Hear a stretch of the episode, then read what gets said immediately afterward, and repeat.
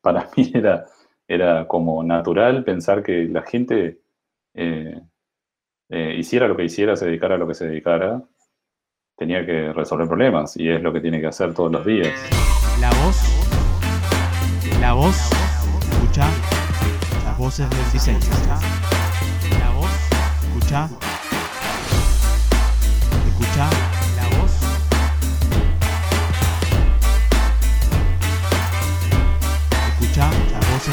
voces del diseño. Hola y bienvenidos a Voces del Diseño. Yo soy Nico Suárez y hoy tengo el honor de estar acompañado por Máximo Gómez, Senior Product Designer uruguayo que vive en Nueva York con más de 10 años de experiencia en la industria y que ha trabajado en empresas como Google, Masterclass, Clio, Rootstrap, entre otras. Además es un gran amigo y particularmente lo considero como uno de- de mis mentores en esto del diseño. ¿Cómo estás Maxi? Bienvenido. Bueno, muchas gracias, Nico. La verdad, este, tremenda introducción. Eh, y bueno, el sentimiento es mutuo, somos amigos hace muchos años. Este, eh, me alegra muchísimo hab- haber podido este, ser parte de tu transición de, de- de desarrollo a, diseño. Así que bueno, nada, me- te agradezco muchísimo, es un honor para mí estar en tu programa podcast. Antes de empezar, comentarles que estamos en YouTube, en Spotify, en Instagram TV, en Apple Podcast, en Google Podcast, entre otras plataformas de podcast. Además, comentarles que hay una consigna escondida dentro del episodio y los primeros cinco que respondan esa consigna a través de mi Instagram, I'm Nico Suárez, van a ser nombrados en el próximo episodio. También se pueden suscribir a la newsletter entrando a imnicosuárez.com barra podcast imnicosuárez.com barra podcast. Sin más, comencemos. ¿Cómo fue tus comienzos en, esto de, lo que es el diseño? Bueno, bu- muy buena pregunta. Eh, yo siempre, siempre creo que le he hecho la culpa a mi padre, ¿no? Porque eh, mi padre era un gran resolvedor de problemas, ¿no? Eh, él tenía mucha habilidad con el dibujo, este, hacía mucho dibujo arquitectónico y cosas así, este, cómics, etcétera, todo tipo de arte se le cruzaba también. Pero más que nada le gustaba eh, construir objetos que, fueran soluciones para problemas específicos, ¿no? Eh, entonces esto de a poco como que se me fue impregnando, supongo, y, y por esas mismas cosas caí en el, en el diseño gráfico como un este, intento de aprovechar mis ganas de dibujar, mis ganas de ver colores y formas, y. Este, y bueno, nada, este, después el modelo tradicional, por lo menos de mi época en Uruguay, eh, de entrar en el diseño digital era ese, diseño gráfico. Después pasabas como a, eh, como a diseño web, ¿no? Este, y bueno, así fui, fui eh, agregando diferentes disciplinas como front-end development en un momento y después cuando los, este, cuando los dispositivos móviles se convirtieron más este, en algo más eh, popular, ya empezamos con UX UI, mobile, etc. Y finalmente producto. Más o menos ese es el, el camino. Como que es, es una herencia también, ¿no? Porque parte de, de- lo que es crear productos, ¿no? Es resolver problemas. Y ya eso también era como algo heredado de, tu padre que le gustaba eso. Claro, sí, exactamente. O sea, eh, mi viejo resolvía ese tipo de problemas y mi vieja resolvía el resto. Así que para mí era, era como natural pensar que la gente eh, eh, hiciera lo que hiciera, se dedicara a lo que se dedicara, tenía que resolver problemas y es lo que tiene que hacer todos los días. Este, entonces el diseño como que cayó una ficha, como que es por ahí. Digamos, este, la cosa es por ahí. Está bueno. Y ahora ya te, ya te, te mecho con, con la siguiente pregunta que es, ¿siempre quisiste ser diseñador o te gustaba dibujar o hacer algo relacionado al arte? ¿O tenías otra, otra profesión? Qué buena pregunta. Tenía otra profesión totalmente nada que ver con nada. Sí me gustaba dibujar desde, desde chico y todas esas cosas, pero lo- no lo veía como algo que, que quería hacer de grande. O sea, de chico lo que quería hacer y lo tenía como una fijación era lo mismo que Jacques Cousteau, digamos, este biólogo marino, ¿viste? De vivir en el océano y en los barcos y, sumergirse y toda esa vida así, me encantaba porque de chico consumí muchísima enciclopedia de Jacques Cousteau, eh, mucho documental, mucha cosa de animales y el océano. Ese era, mi delirio de niño. ¿Hay algo eh, en el diseño que te apasione? Eh, sí, claro, sí, sí, por supuesto, por supuesto. Eh, para mí el diseño es algo natural, la habilidad para diseñar es natural, innata en los humanos. O sea, para mí todos los humanos somos diseñadores porque el diseño abstractamente entendido es simplemente planificar lo que vas a hacer. Entonces creo que todos somos planificadores de alguna manera. Y lo que me apasiona dentro del diseño es la capacidad que tiene como vehículo de, transformación, ¿no? De transformación de vidas completamente, de transformación de, carreras, como en tu caso mismo.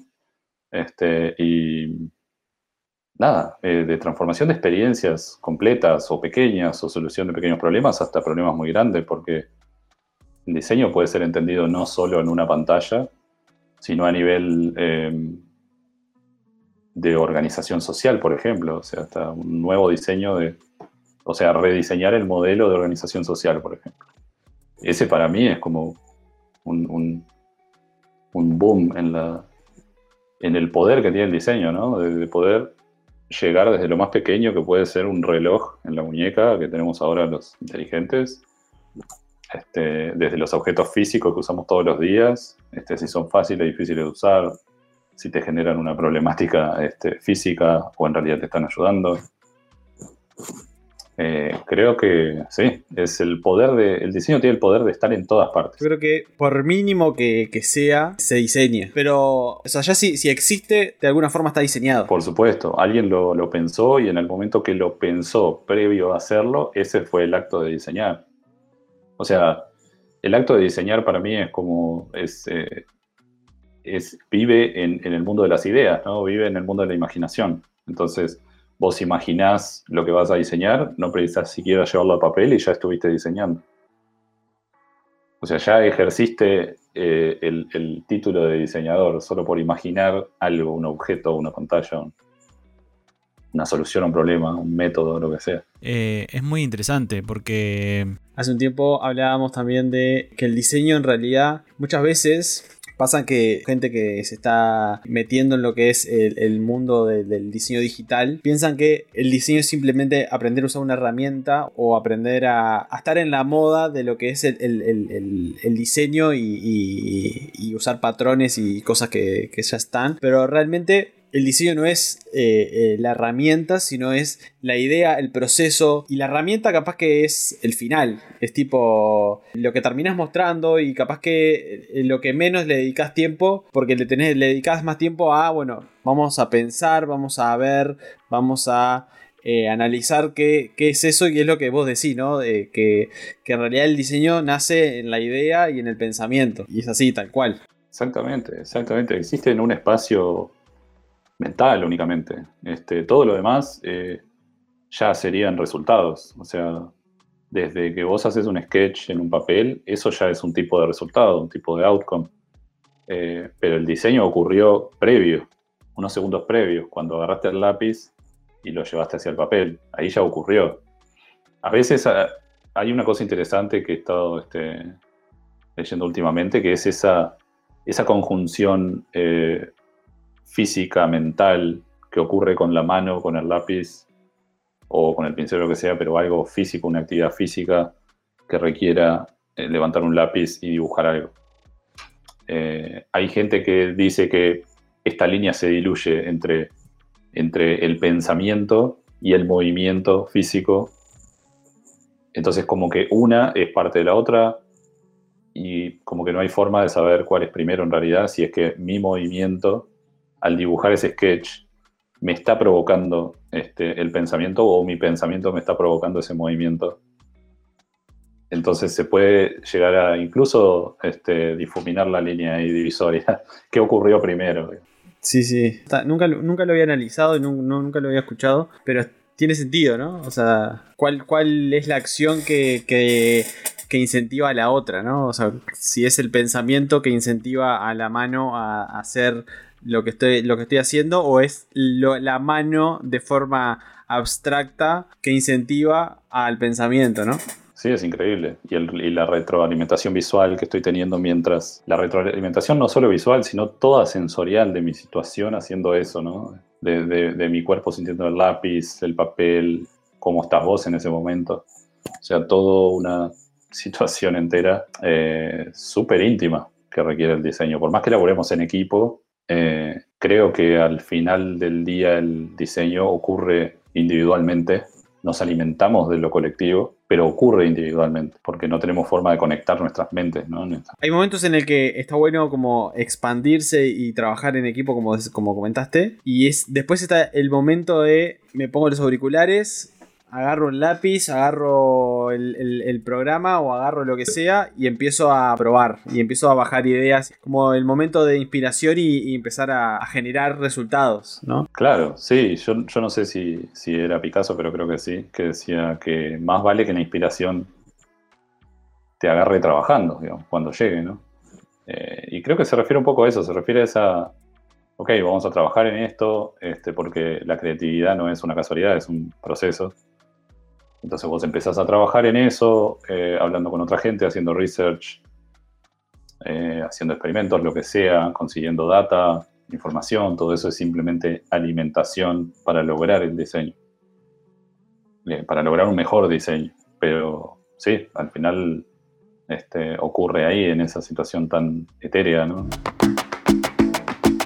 ¿Tuviste alguna experiencia en lo que es la industria, ¿no? Que te haya marcado Eh, la verdad es que simplemente estoy tratando de elegir cuál, porque creo que tuve de esas situaciones muchas, tal vez más relacionada con el tema que, con el tema que estamos hablando, creo que fue eh, en, la, misma empresa que compartimos, este, en Movit, creo que fue eh, no una situación concreta de un día o dos o algo, sino más bien un proceso que se dio, creo, ahí.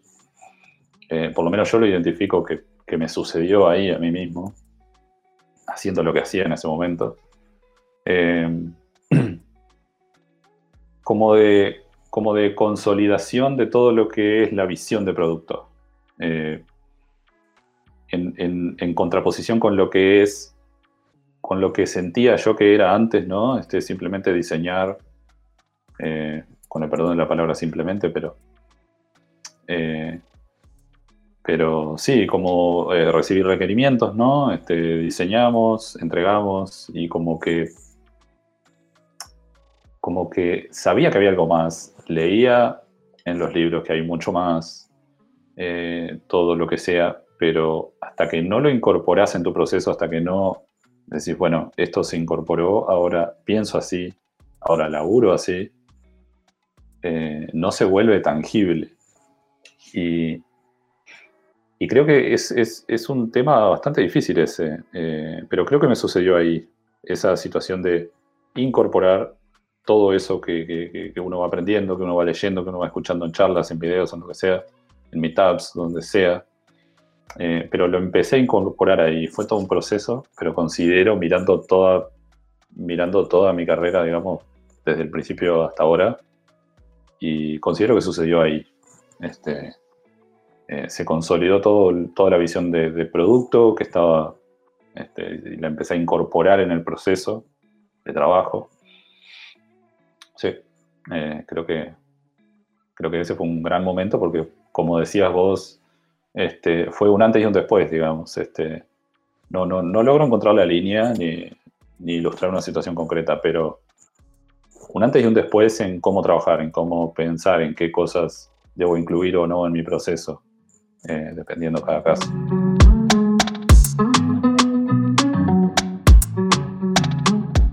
¿Qué cosas no volverías a hacer eh, como diseñador? ¡Wow! Ah, qué buena pregunta. Em, ¿Qué no volvería a hacer?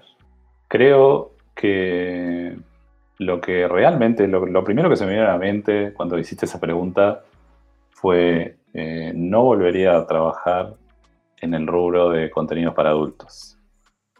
Eh, fue algo que hice en los principios, principios de mi carrera, de hecho inicié ahí, eh, cuando vivía en Maldonado, y no, no lo volvería a hacer. Siempre que pueda elegir, no lo volvería a hacer. Este, sí, o sea, no, no por la experiencia en sí, eh, ni porque tenga algún problema con, con, los contenidos o lo que sea. Eh, más que nada por un tema un, poco más ético, ¿no? Este, de, todo lo que representa esa industria, de todo el abuso que representa. O sea, solo por eso, eh, nada más, no, no, tenía ningún tipo de problema trabajar en esas cosas eh, ni mucho menos con la gente que trabajé ahí, todo gente increíble, fue todo un, millones de oportunidades se me dieron ahí, o sea, la, las oportunidades primeras creo que son las más difíciles de conseguir, las iniciales, y fue ahí. Este, alguien creyó en mí, eh, eh, Diego se llama, eh, nada, creyó que, que, podía hacer el trabajo que necesitaba que se hiciera yo tenía cero experiencia, era ese momento clave en que, en que vos necesitas ser contratado, pero no tenés experiencia, etcétera, etcétera. Este, el dilema del huevo y la gallina, ¿no? Eh, pero sí, eh, o sea, les le agradezco mucho a todo lo que pasó ahí porque fue la puerta, fue la puerta de entrada un mundo increíble. Claro, tal cual. Es que sí, obvio. Es que yo creo que, eh, y ya esto es un poco más de filosofía, ¿no? Pero yo creo que las experiencias no, no solo están. O sea, no solo. Eh, o sea, todo es por algo, ¿no? Y, siempre ayuda de alguna forma u otra. Y creo que que hayas trabajado ahí también te ha ayudado a ver las cosas de otra forma también. Eh, lo que es el, el, diseño gráfico, ¿no? O sea, lo que es todo lo que has hecho desde ese momento hasta ahora.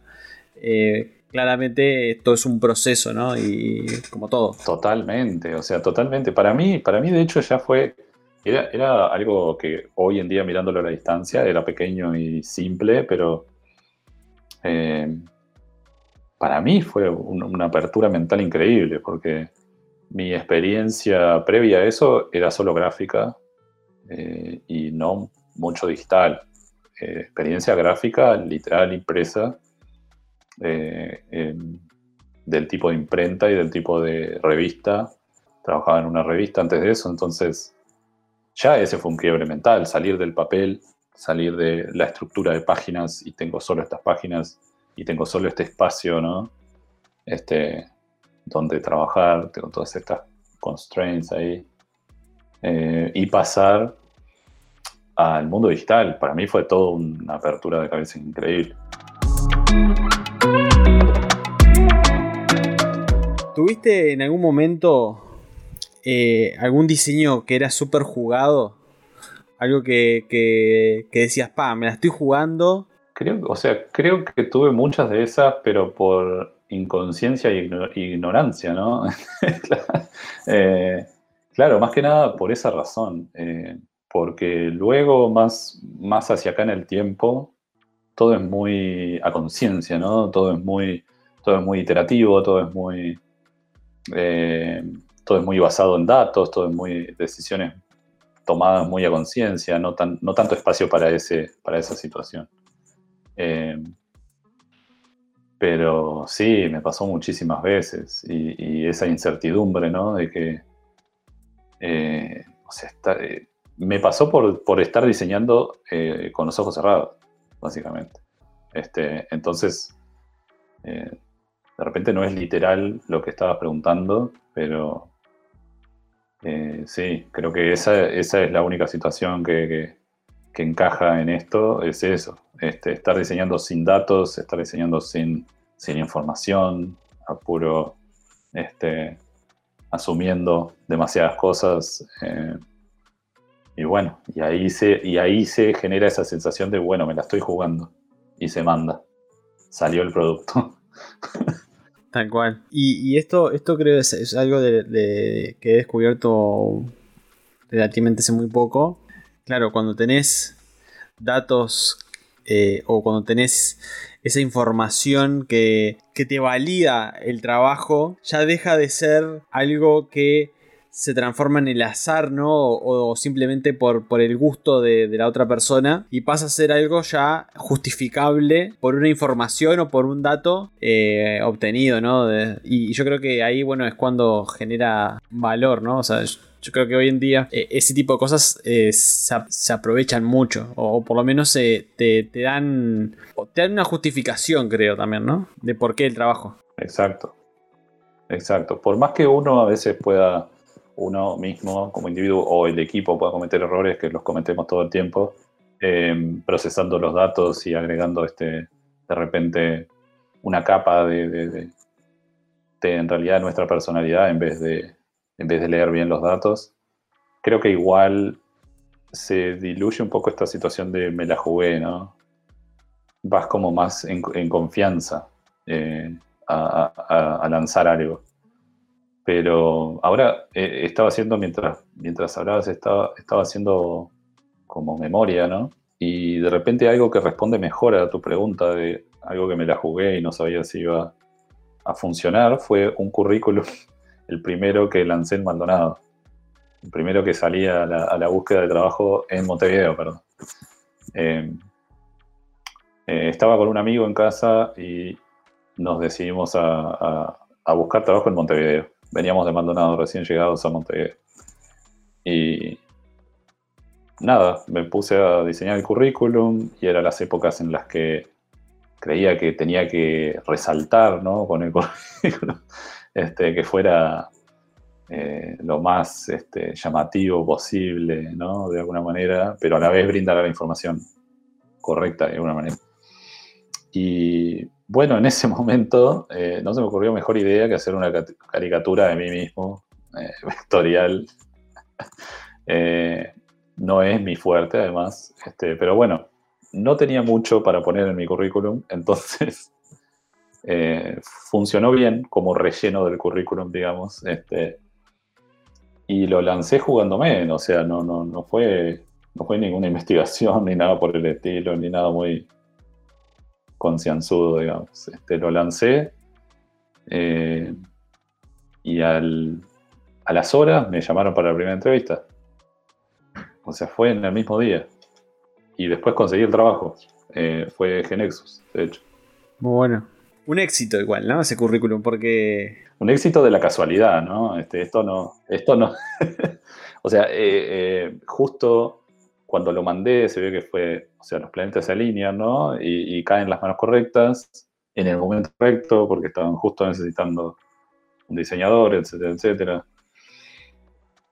Y bueno, nada, un millón de, factores que se dieron no por un plan maestro, ni por una estrategia. No, obvio, pero, pero todo es por algo.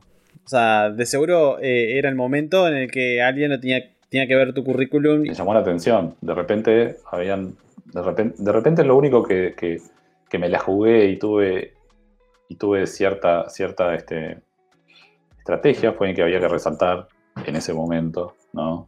De repente hoy en día se busca otra cosa, pero eh, sí, funcionó en ese momento.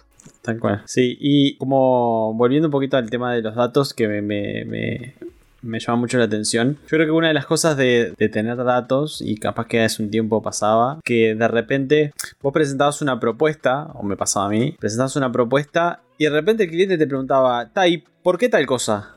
Exacto, la gran pregunta. Y, y ahí, claro, la respuesta era humo, vamos a ser sinceros, porque, claro, o sea, ¿por qué pusiste determinado botón o determinada cosa acá? Y ahí sacabas la guitarra y empezabas a payar porque, y porque esto y porque lo otro. Y yo creo que hoy en día teniendo esa información o, esos datos, de última deja de haber ese humo y, lo empezás a, justificar con, una tabla de datos que te ayuda.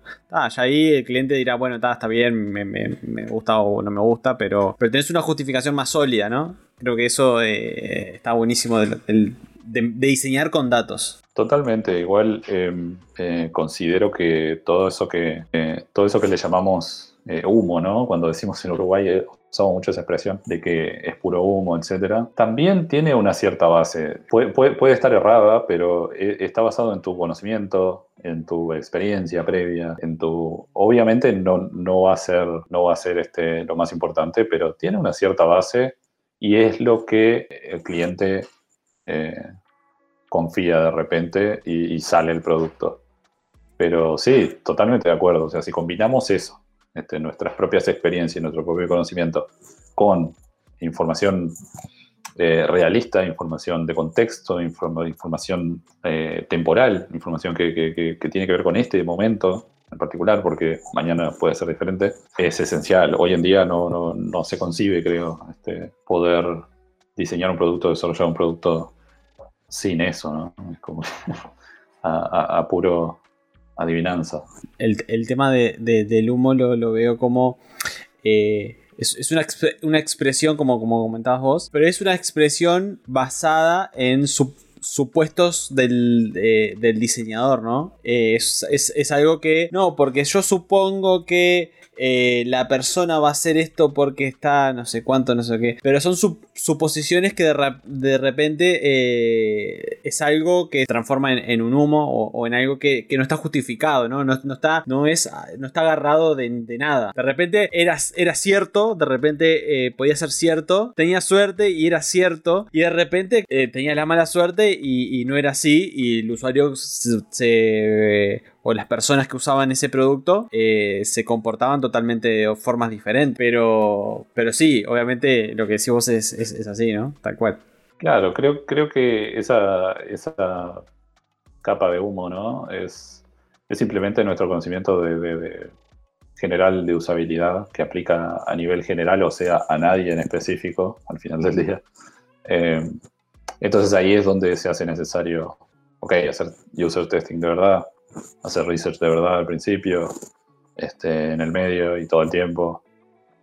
Eh, sí, totalmente, totalmente. Pero sí, sí, este, sí se puede, por lo menos este, en, mi carrera recuerdo este, claramente cuando, cuando diseñábamos absolutamente de ojos cerrados y construíamos productos de ojos cerrados y después tampoco sabíamos nada de lo que estaba pasando hasta que se empezó como a solidificar esa idea de, ok, necesitamos los datos, necesitamos traquear, necesitamos hacer research, eh, necesitamos analizar todo eso después, porque no es solo...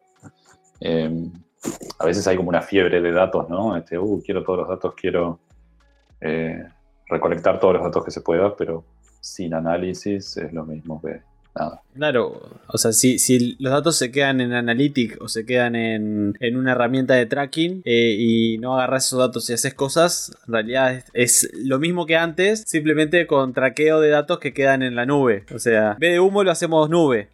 Claro, claro, de hecho, eh, eh, incluso no es lo mismo que antes, sino que es peor, porque antes no traqueábamos al usuario, o sea, no, no, no invadíamos su privacidad para nada, y ahora la estábamos invadiendo para nada. Eh, para no devolverle ninguna ventaja al usuario que te está dando todos esos datos. Este, entonces ahí sí, o sea, hay que ser eh, súper responsables a la hora de, ok, ¿qué datos queremos saber? No necesitamos todo, no necesitamos de verdad traquear absolutamente todo. Eh, necesitamos traquear lo que necesitamos traquear y a su vez con responsabilidad, porque de repente hay datos que no deberíamos a veces. Y eso es un tema súper importante, ¿no? Porque la privacidad del usuario también se ve un poco a veces, eh, a ver, entre comillas, afectada eh, porque probablemente hay datos sensibles que ese tipo de cosas no se traquean e incluso las herramientas no te las permiten ver y, muchos de ese tipo de cosas que, está bien y es parte de, cuidar al usuario también. Pero hasta dónde, lo que decís, bueno, hasta dónde se quiere llegar eh, traqueando datos, ¿no? Que de repente quiero traquearlo de todo lo que hace toca, tocó un poquito con cualquier cosa y lo traqueo, tocó otra cosa, la hora, el no sé qué, eh, eh, y, creo que está súper acertado lo que decís vos, es, bueno, analicemos y sepamos por qué y qué queremos traquear y en qué momento y, traquemos eso y no estemos intentando conocer la vida del usuario. Sí, totalmente. Antes de traquear hay que realmente ponerle pienso a eso porque eh, a veces no es el dato en sí el problema, ¿no? Eh, a veces un dato, como decía, de hacer clic acá o hacer clic allá, o a qué hora hizo clic, por ejemplo, ahí ya empezamos a combinar. No es tanto el dato aislado, sino la combinación de los datos, la, la información que te puede dar.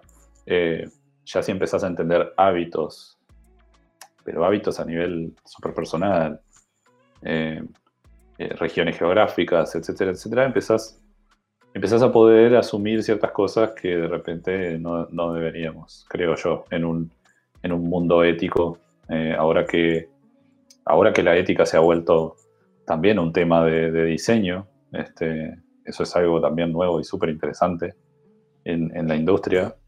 Eh, creo que estamos años luz de, de, de, poder decir que hacemos un diseño ético, eh, porque va mucho más allá de hacerlo accesible, va mucho más allá de, la data, va muy lejos. Este, sí.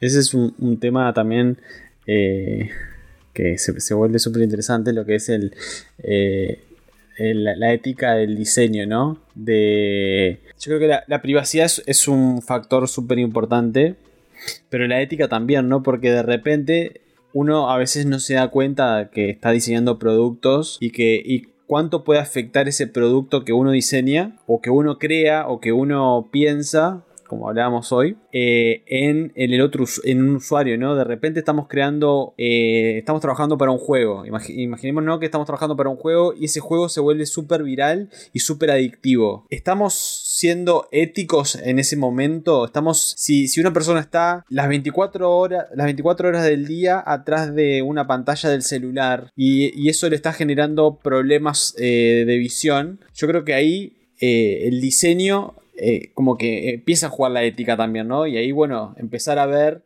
eh, de qué forma los diseñadores pueden ayudar a eso también, ¿no? Bueno, decirle, bueno, si pensar en el pre pensando de forma producto y pensando de forma de solucionar problemas, eso se transforma en un problema en sí y diseñar una solución y, que de repente le decís, bueno, si el usuario está dos horas tras jugando sin parar, que aparezca un mensaje y le diga, che, amigo, mira que hace dos horas que estás mirando el celular, mira que te, esto te puede generar eh, problemas de visión. Por lo menos le estás pasando también un poco el, el, problema al usuario y que el usuario decida, ¿no? Porque también eh, le estás diciendo, che, mira que esto puede generar problemas y creo que ahí la ética eh, o, o, está siendo un poco o está siendo mejor ético que si no le decís nada y aprovechás que el usuario esté las 24 horas, ¿no? Yo creo que ah, empieza a jugar todo ese tipo de, cosas eh, en la ética y que muchas veces eh, cuando diseñamos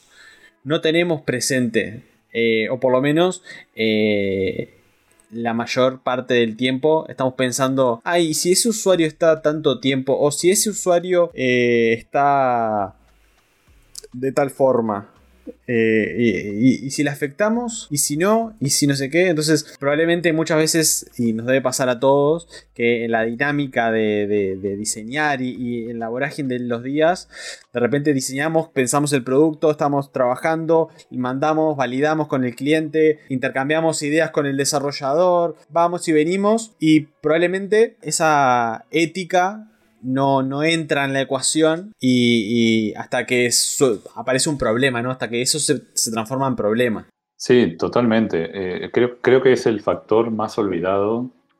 Creo que la ética es el factor más olvidado de, del diseño centrado en el usuario, ¿no? Porque siempre, eh, como, como lo nombramos usuario, lo transformamos en, eh, de una mala manera, de una violenta manera, lo transformamos en, un, en una cosa, en una cosa que sirve para, para un propósito eh, final que es de negocio. Entonces, ahí es donde ya en el nombre, ya, entonces, eh, ahora se empieza a hablar de diseño centrado en personas o en humanos, lo que sea. Creo que eso puede eh, ayudar bastante, porque a veces el, es simplemente un cambio de palabra que motiva un cambio de comportamiento porque, eh, o sea, hacemos diseño centrado en las necesidades del usuario, pero tenemos que combinarlo con las necesidades del diseño, del, negocio, y bueno, ahí hay una pelea. eh, la nueva moda del, del growth, eh, que se, que se vino en el diseño, digamos. Era una actividad anteriormente ejercida solo por marketing en general, por lo menos así oficialmente con el nombre. ellos tenían ya growth marketing de hace años. Eh, si bien me, tengo, ese, tengo ese problema, ¿no? este, ese dilema eh, ético, eh, ¿hasta dónde se puede lograr algo medianamente, aceptablemente ético haciendo growth design? Porque estamos tratando de exprimir lo más que podemos eh, todos los números, ¿no? estamos tratando de hacer crecer los números todo el tiempo, solo con esa mentalidad. Eh, se vuelve un poco, un popoco difícil ahí a nivel filosófico, ético, digamos, este, lograr un balance, me parece. Me parece que, que, que ya sucedía, me parece que simplemente esta vorágine de, de exprimir los números y hacerlos crecer, simplemente puso más en evidencia esto.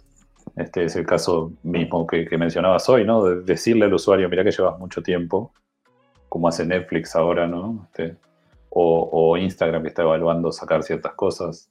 Sí, como eh, creo que están evaluando sacar los, los likes o algo así. O por lo menos la visualización de qué tantos logré eh, para evitar un poco situaciones que se dan más que nada con adolescentes. Eh, como de identidad dependiente de eso. ¿no?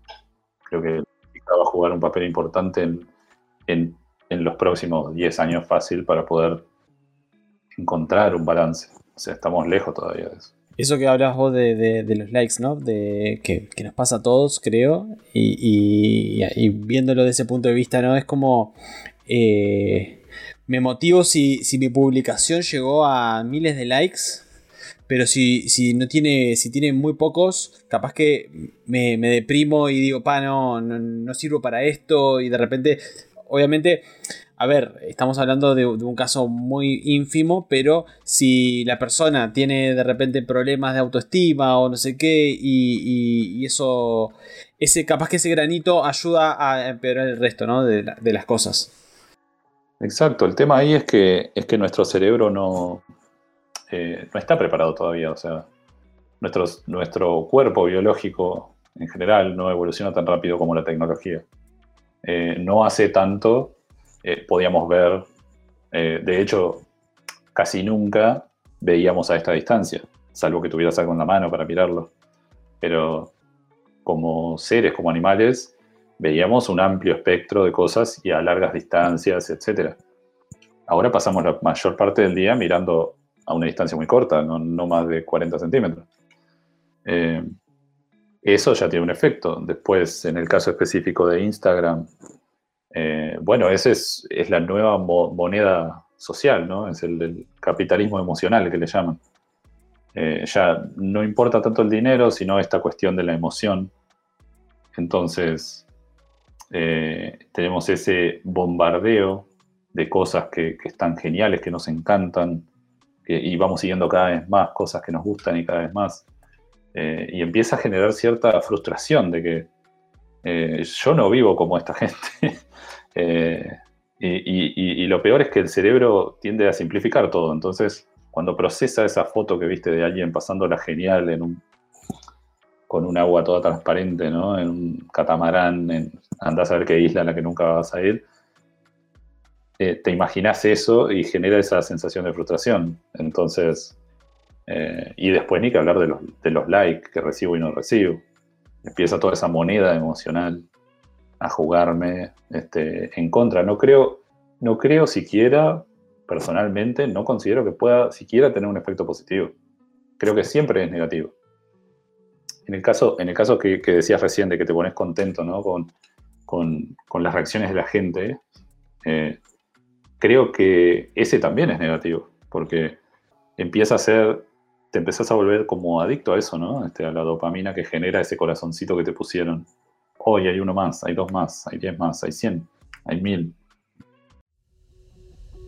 La consigna. ¿Cuál es el tamaño del status bar del iPhone X? ¿En píxeles? Envíame tus respuestas por DM a mi Instagram, im Nico Suárez. Los cinco primeros serán nombrados en el próximo episodio. La consigna.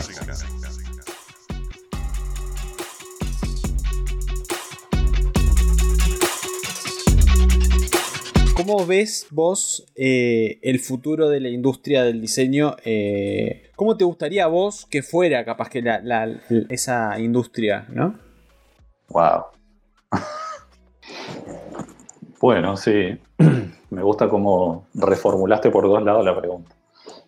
Eh, por un lado, como me la imagino, no me la imagino muy diferente eh, en, el, en el corto plazo.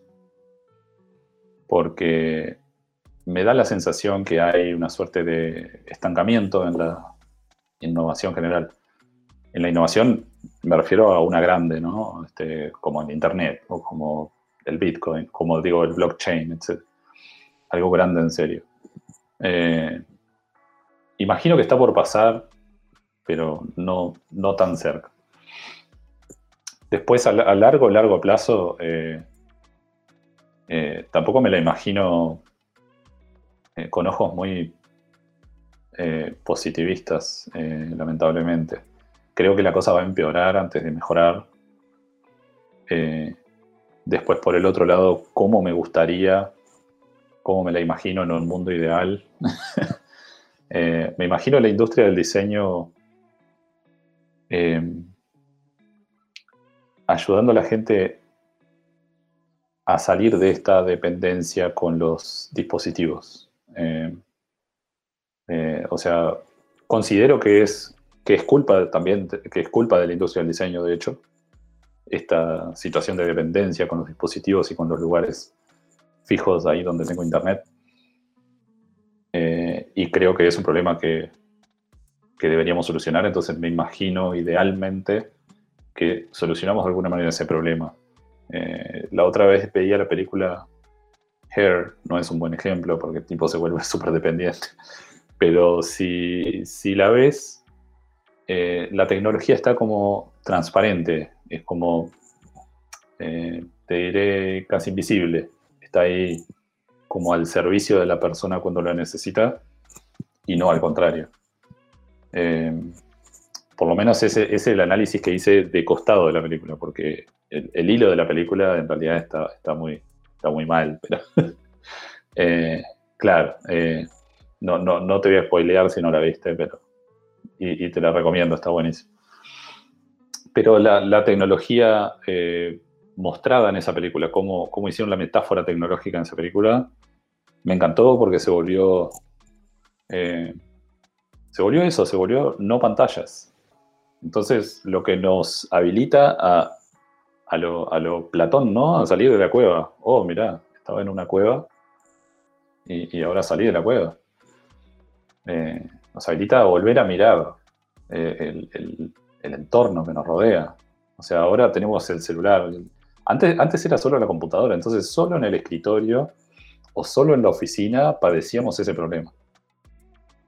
Pero ahora lo padecemos 24 horas, salvo cuando estamos durmiendo. Tal cual. Hace. eh, creo que hoy de mañana, viendo, viendo LinkedIn, vi que se habían filtrado, o, o por lo menos la noticia hablaba de eso, de unas filtraciones de, de Samsung que hacía eh, unos lentes, unos lentes que, que eran de realidad virtual. Como que empezaba a sacar la tecnología, o sea, a, a no tener un, un dispositivo celular en la mano y de repente tenés un lente que te permite ver las cosas que ves en el celular pero en el lente, ¿no? Claro, como si los Google, también tenía Google cosas. Como los Google Glasses, claro. Pero esto era, obviamente, ya eh, súper robusto, ¿no? Porque eran muy gruesos, cosas de... Obviamente siempre la, la- tecnología al principio es como media tosca al principio, pero hay como, como unas filtraciones que pasaron ahí. Y, y te muestran un poco eso que, que hablas vos, ¿no? De que el loco de repente sí tenía eh, un watch y también seguía usando, ¿no? Porque obviamente es algo que, es, reciente y sigue usando el celular y eso. Pero de repente en, en la filtración tiene el reloj, le da play a la película y mueve la película a sus lentes y, y como que se acuesta a mirar en el techo, ¿no? Como ese, ese, ese futuro también de, de, bueno, tengo todo, todo, toda mi, mi, mi información y mi tecnología en mis lentes y lo veo en la vida real mientras voy caminando y no tengo que, que... obviamente si volvemos al tema anterior, ya tenerlos en los lentes es todo un tema, ¿no? Pero... Sí, yo le tengo miedo a eso, este, la verdad, porque creo que se viene, creo que, creo, creo que, eh, creo que eso que contás, la verdad es que no, no, lo tuve en cuenta hoy, pero sí, es parte de lo que se viene, creo. Eh, la realidad aumentada mucho más este, eh, sólida y mucho más este, potente también para reaccionar a, a, los objetos que hay en el ambiente, etcétera, etcétera. La verdad, le tengo miedo a eso, porque, o sea, eh, en, lugar de poder guardar en el bolsillo el celular, lo voy a tener frente a mis ojos. Entonces me, eh, va a poder invadir muchísimo más que ahora. O sea, la verdad es que hasta incluso, por ejemplo, en casa hay unos este, lentes de esto de realidad virtual, como es un Oculus algo, que los chicos juegan. Y la verdad es que la experiencia, eh, yo me los puse, jugué un par de juegos, la experiencia es increíble. O sea, si, si ahí te inclinas, te estás inclinando en la vida real porque tendés, el cerebro se lo cree, entonces tendés a, a hacer eso. Hasta hay un síndrome que se genera si vos lo usás los lentes en los juegos de caminar, pero no caminás, y jugás con los controles caminando, hasta hay un síndrome que tiene un nombre y todo, y tiene hasta, hasta tratamiento. Este, o sea que estamos generando problemas en realidad. Eh, es increíble, pero sí, imagínate, imagínate que pudieras ver el mundo eh, como en Instagram, de la forma que más te gustaría que fuera. Entonces ahora tenés los lentes, cualquiera sea, el de Samsung, de Google o Ten los lentes, no te los vas a sacar en todo el día. De hecho, antes de dormir solo vas a cerrar los ojos antes de sacarte los lentes, para no ver la realidad.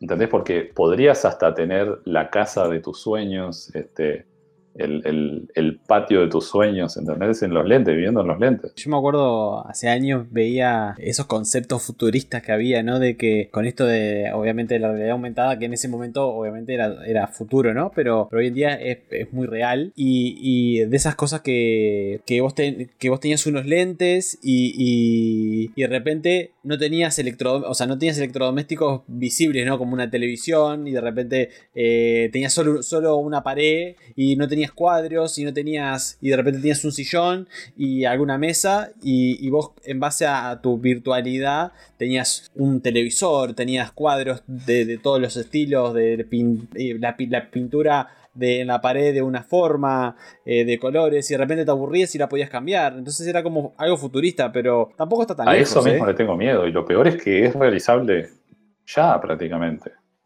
Este, o sea, en un par de años va a ser tan realista, o sea, los videojuegos son ya últimamente demasiado realistas. Y si vos lo pones directamente inmersivo total, eh, podés entrar a otros mundos, lo cual puede tener aplicaciones súper interesantes este, para cambiar un poco el, pensamiento pesimista. ¿no? También puede tener aplicaciones súper super positivas, interesantes, eh, pero le tengo miedo, le tengo miedo a esa, a esa eh, dependencia, la misma dopamina que, que, Instagram, pero puesta inmersiva, o sea, eh, dejamos esta realidad y nos metemos en otra.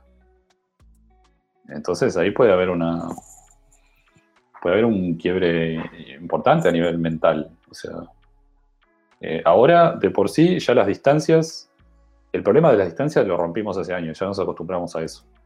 Desde el teléfono, la, televisión, el internet, pero hoy en día más que nada, con el tema de la pandemia, eh, a mí me sucede que, mi hijo de repente no está en casa y me llama.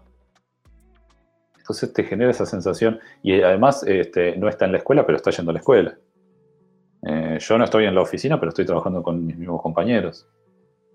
Entonces eh, la dimensión distancia la rompimos. Ya está, se rompió. Ahora, si seguimos así, eh, tiene sus cosas buenas, claro, pero digo, hay que volver a revisar si lo estamos haciendo bien. O si la tecnología en lugar de en lugar de ser cada vez más, debería ser cada vez menos.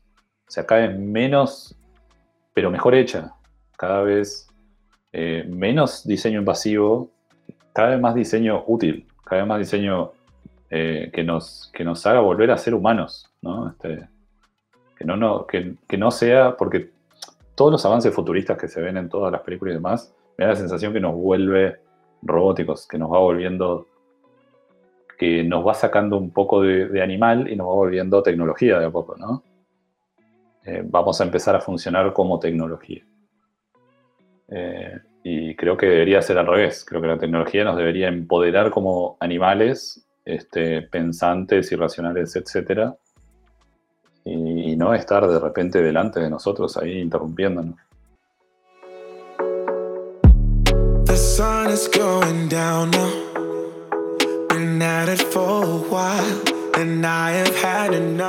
¿Tenés algún principio de diseño que, que te identifique como persona? Interesante pregunta. Creo que nada, simplemente la, la- la obsesión constante de, de querer resolver problemas, pero sí, o sea, algo que, que considero que es natural, como te decía al principio, la verdad es que no, así a priori no se me ocurre principio abstracto de diseño que... Pero sí, esa obsesión de resolver el problema, en lugar de generarlo.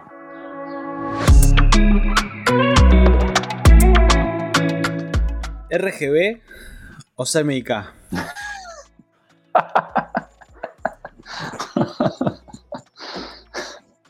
No sé, la verdad. no sé, eh, yo vengo de, de- como te decía al principio de todo, vengo del palo de, de imprenta, ¿no? Donde todos hablábamos de CMYK. CMYK era el rey, ¿no? Era el todo. Y, y nada, aprendíamos cosas súper interesantes con CMYK, este, como el uso de repente del cian. eh, si queríamos lograr un negro pleno, por ejemplo, este, teníamos que hacer trucos, ¿no? Porque la- la offset, eh, la impresora en ese momento que teníamos en ese lugar no era la gran cosa. Entonces el negro salía más o menos. Se dejaba ver un poco de papel, de fibra de papel por abajo y quedaba medio. Cuando querías hacer un negro pleno, pleno. Entonces aprendíamos trucos como tirar una capa de cian en el Corel, te estoy hablando, hace mil años. Eh, o sea, cuando teníamos un pleno negro, teníamos que crear ese mismo objeto, otra capa debajo en cian, full cian, cero opacidad, eh, cero transparencia. Entonces ahí después en la separación de colores salía el cian, ¿viste? Como sellando el papel y arriba se le venía el negro y quedaba divino. Este, esas cosas físicas como que se perdieron. Eh, por lo menos para mí, en mi experiencia, no se perdieron porque hay que lo sigue haciendo. En mi experiencia se me perdieron. tiempo. Eh, pero nada, no sé, no sé cómo. La verdad es que eh, no tengo demasiado background de teoría de colores y demás. Este, no sabría responder a esa pregunta que hiciste, para serte honesto. Y bueno, este, por romanticismo con, con- con mi pasado físico elegiría el CMYK, claramente. Sí.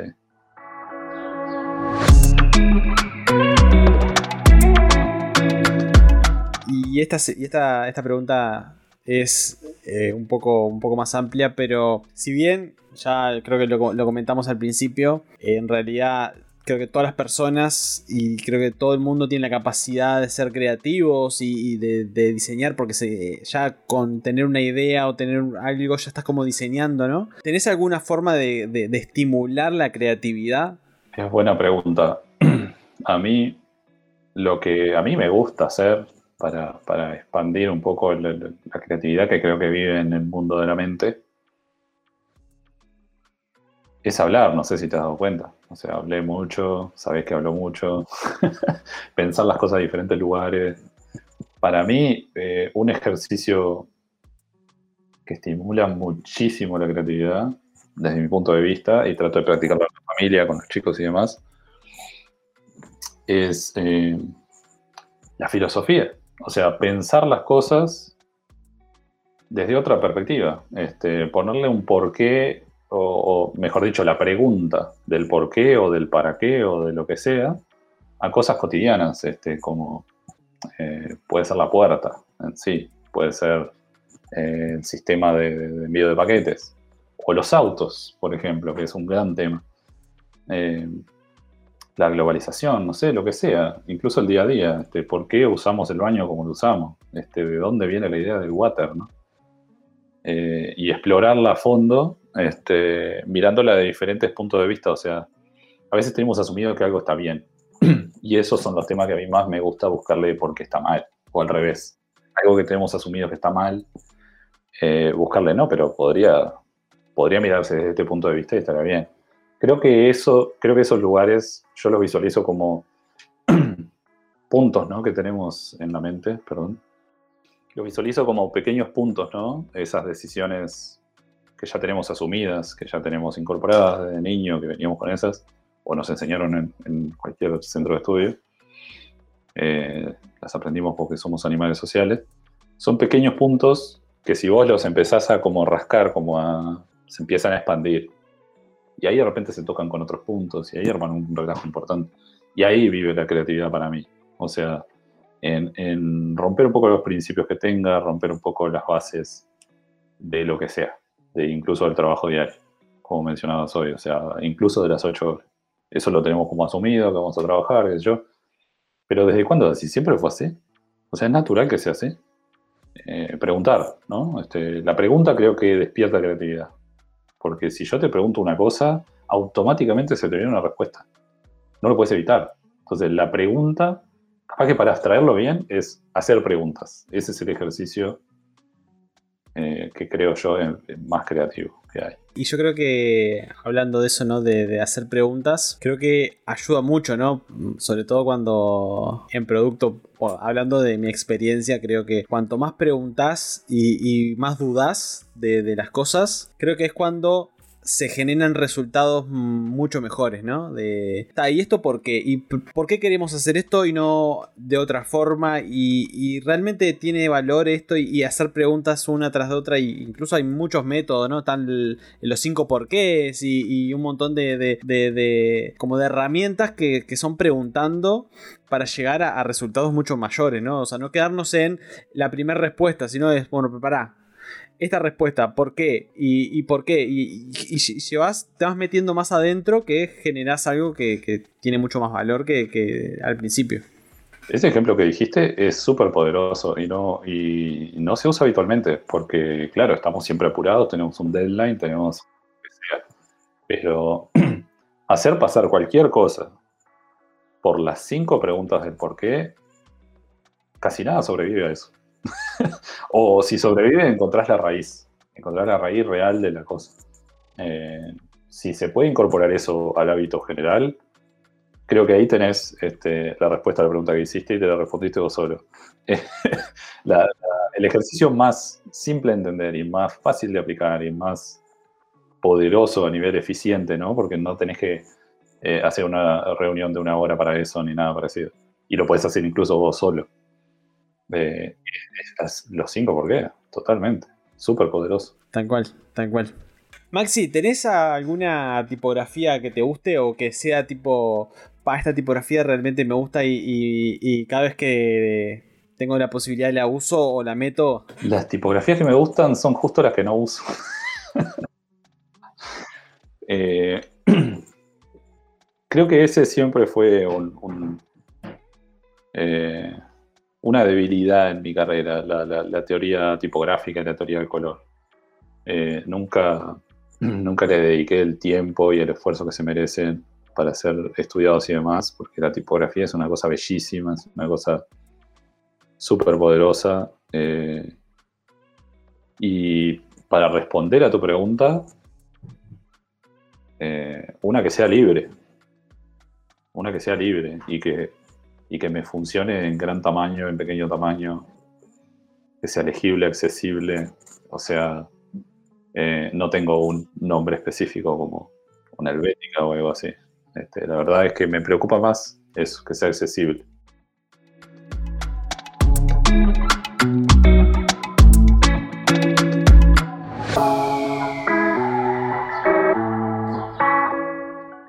¿Tenés algún diseñador o, algún creativo, no tiene por qué ser diseñador, eh, que admires o te gusta lo que, lo que esa persona hace? Eh, bueno, muchos, ¿no? Pero, pero el primero que se me viene a la mente, incluso mientras venías haciendo la pregunta, probablemente no, no, no lo conozcan porque es, eh, no es del rubro. Se llama Dave Hakens, es un holandés, creo, sí.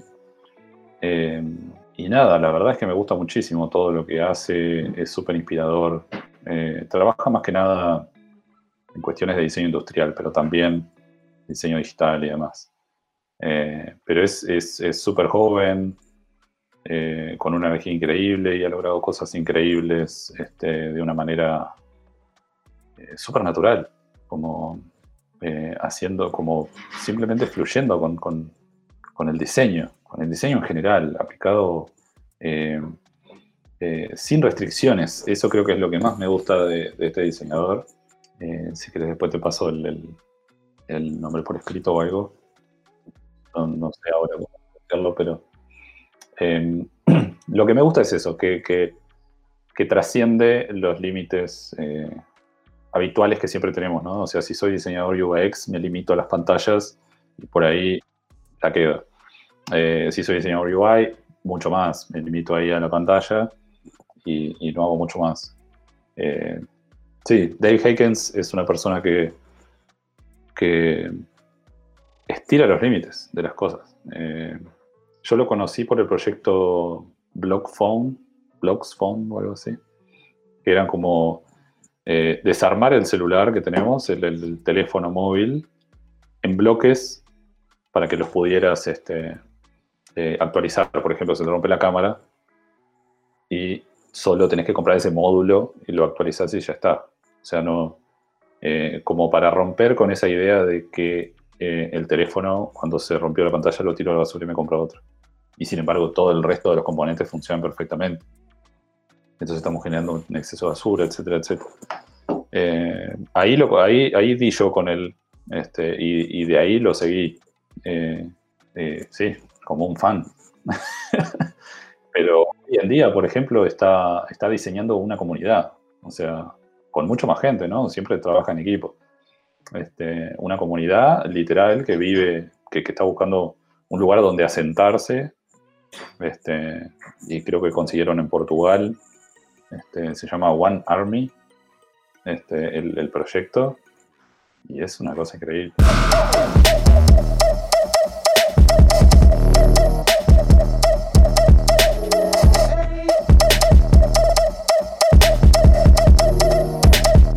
¿Cuál sería tu herramienta clave que, que no me puede hacer falta? Eh, el lápiz, cualquiera sea, digital, una Bic, lo que sea, el formato que sea, no me molesta. Eh, un marcador eh, y una superficie donde rayar. Eso es lo más básico eh, que no me puede faltar porque si no, no puedo pensar. O sea, eh, esta idea que te contaba antes, realmente me sentí identificado porque no puedo pensar, elaborar una idea compleja si no tengo un lápiz en la mano y algo donde rayar.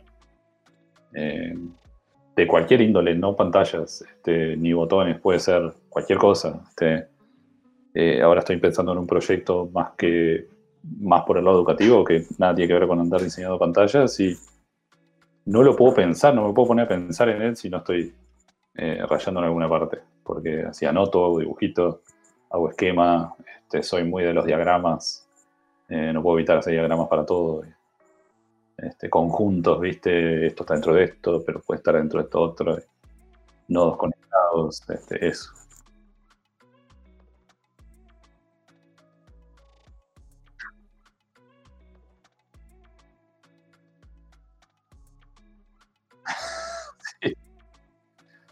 Sí, sí, es así. O sea, yo creo que eh, yo pienso con la mano, no con la cabeza. Entonces, este, ahí es donde el problema. Yeah, yeah. Yeah, yeah. ¿Alguna aplicación que hayas descargado últimamente y que te hayan gustado? No solo por el diseño, sino por, por el producto o por lo que hace. Eh, vos me conocés, vos sabés que estoy probando todo lo que sale. Así que me, me cuesta, me cuesta un poco elegir, pero sí hay una. La aplicación eh, pretende ayudarte a planificar tu semana, se llama Tweak, como Week, pero con una T adelante. Eh, y si, si- si la ves, tiene una simpleza increíble, es casi como estar interactuando con un, con un calendario semanal de antes, de papel, ¿no? este, físico, eh, pero con ciertas ventajas tecnológicas, que creo ahí es a donde tiene que ir la tecnología, hacia, hacia ayudarnos y no sobrecargarnos con cosas que tengamos que super aprender y, y, este, y curvas de aprendizaje enormes y demás. Pero esta aplicación específica, a mí por lo menos me ha ayudado bastante a organizar la semana eh, y las semanas que vienen.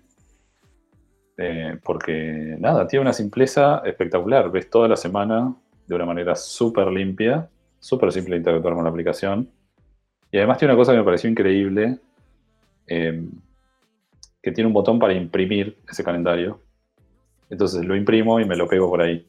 Y después lo sigo con lapicera, ¿viste? Lo sigo actualizando ahí.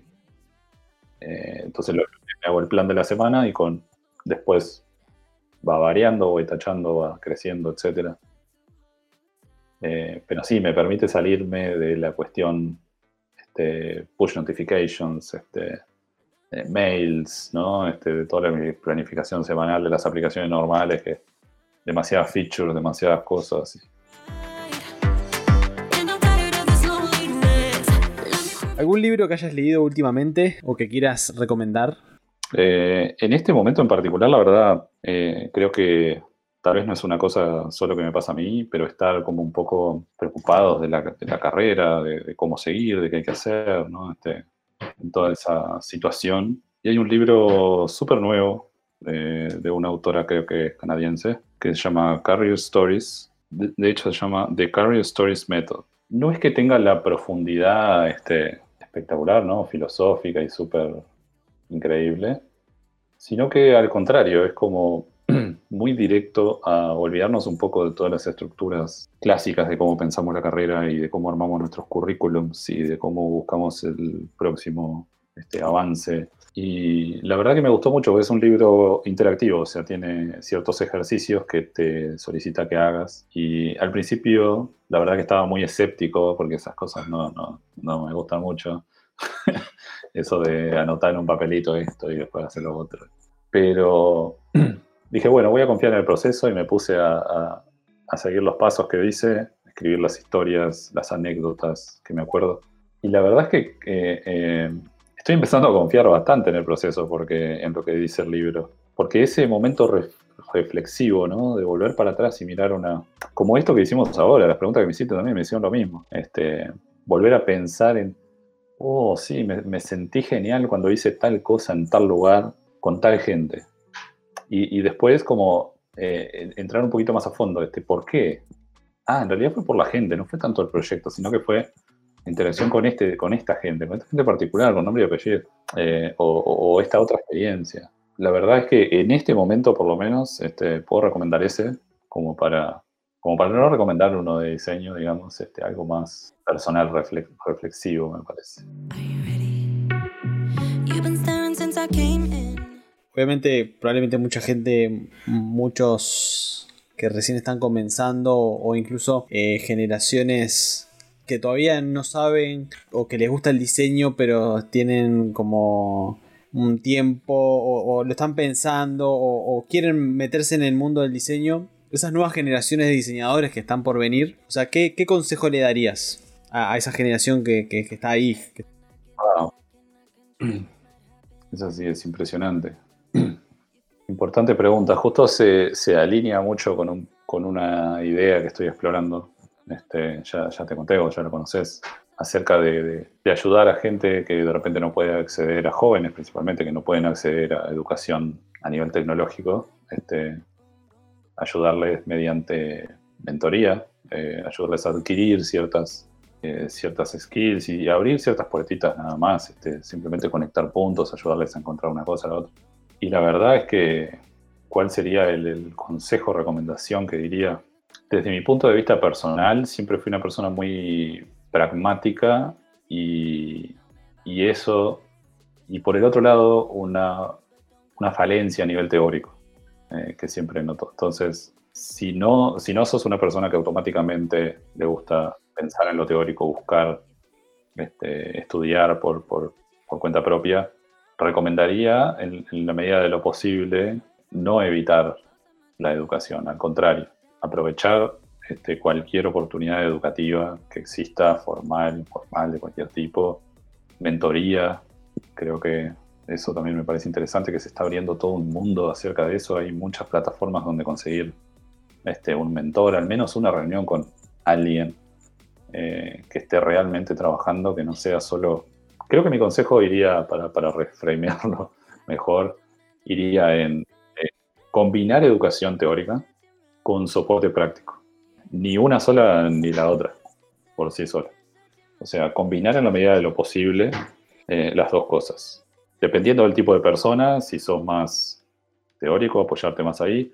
Si, si tenés, eh, te gusta más hacer cosas, si tenés más como energía para hacer cosas, bueno, arrancar por lo práctico, pero nunca perder esa búsqueda por lo, por lo más profundo, ¿no? Este, la curiosidad.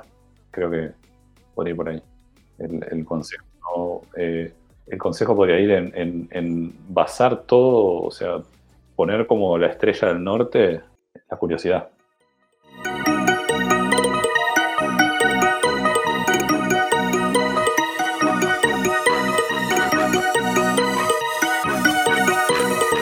Ya vamos como casi cerrando un poco la, eh, el podcast de hoy, pero eh, me gustaría que nomines a otra persona, le des nombre y apellido, para que esté acá en el programa y, le podamos, eh, bueno, hacer estas preguntas y, charlar también con esas personas. ¿A quién, a quién te gustaría que eh, escuchar acá, que, que- que esté del otro lado también y te gustaría escucharlo?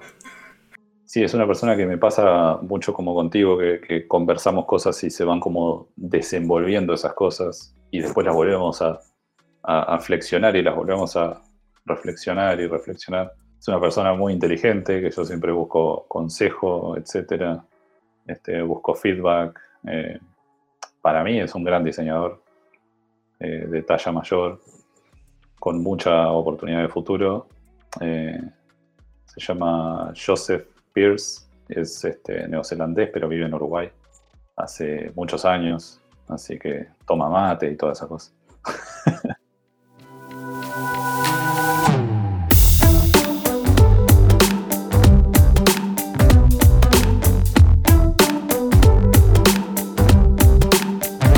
podemos encontrar, Maxi, en las redes sociales? Si alguien te quiere contactar o, incluso eh, hablar o, hacerte preguntas o, esto de, lo que estuvimos hablando que comentaste, incluso es algo interesante sobre el tema de la educación. Eh, si alguien te quiere contactar, ¿Qué tema las redes sociales?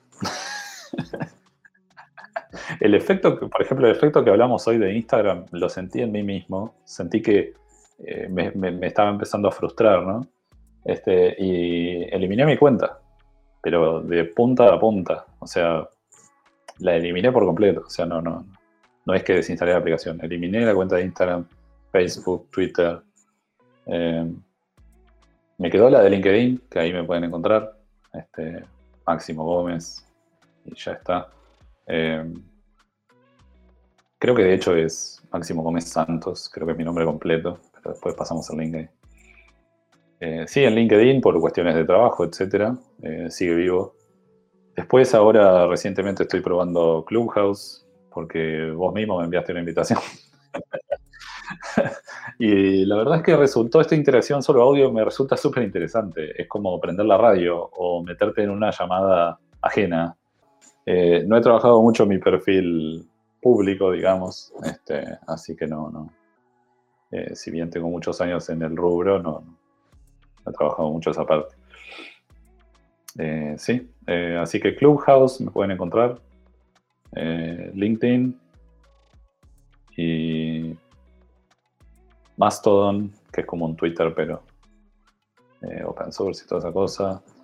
En Telegram me pueden encontrar. estoy abierto siempre para conversar. Si hay algo que me gusta hacer es hablar con gente, escuchar a gente, este, pensar juntos y discutir. Así que este, siempre abierto a cualquier tipo de conversación. Siempre. Are you ready? You've been staring since I came in. I know you wanna get to know me. Uh-huh. But honestly, I came with my girls, wanna dance by ourselves. Can't you tell? Baby, baby, I have thick skin. Yeah. I don't let things get to me.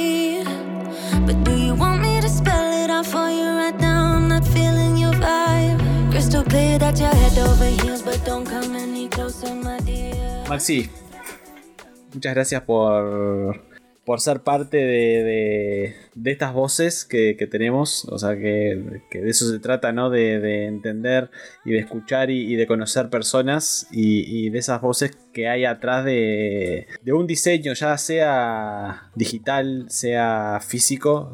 Siempre hay una persona o un humano atrás que está trabajando y, y- y ese humano tiene una voz que, que dentro de todo también te hace, te hace único, ¿no? Eh, más allá de eso. Eh, y así que realmente muchas gracias por, por tu tiempo y por, por, por todo lo que nos, nos, nos contaste, ¿no? No, Nico, todo lo contrario, gracias a vos, porque la verdad que fue un placer, este, no solo porque sos mi amigo, sino la situación este, en sí, me, pareció, me parece increíble, me parece súper valiosa. O sea, termino la semana, termino el viernes, acá son las 9 de la noche, eh, genial, lo termino con una energía súper genial, me hiciste recordar cosas geniales, me dejaste explayarme en ideas eh, voladas que rondan mi mente. Eh, la verdad, Nico, este, me encanta este espacio. Este, ya quiero escuchar todos los podcasts que vienen y Antes de irnos, comentarles que estamos en YouTube, en Spotify, en Apple Podcasts, en Google Podcasts, en Instagram TV. Si haces un like y compartís, nos vas a estar ayudando a que otras personas y, otros nos escuchen y escuchen estas voces. Así que muchas gracias por compartir y por darle like. Te mando un abrazo grande. Soy Nico Suárez y esto fue Voces del Diseño.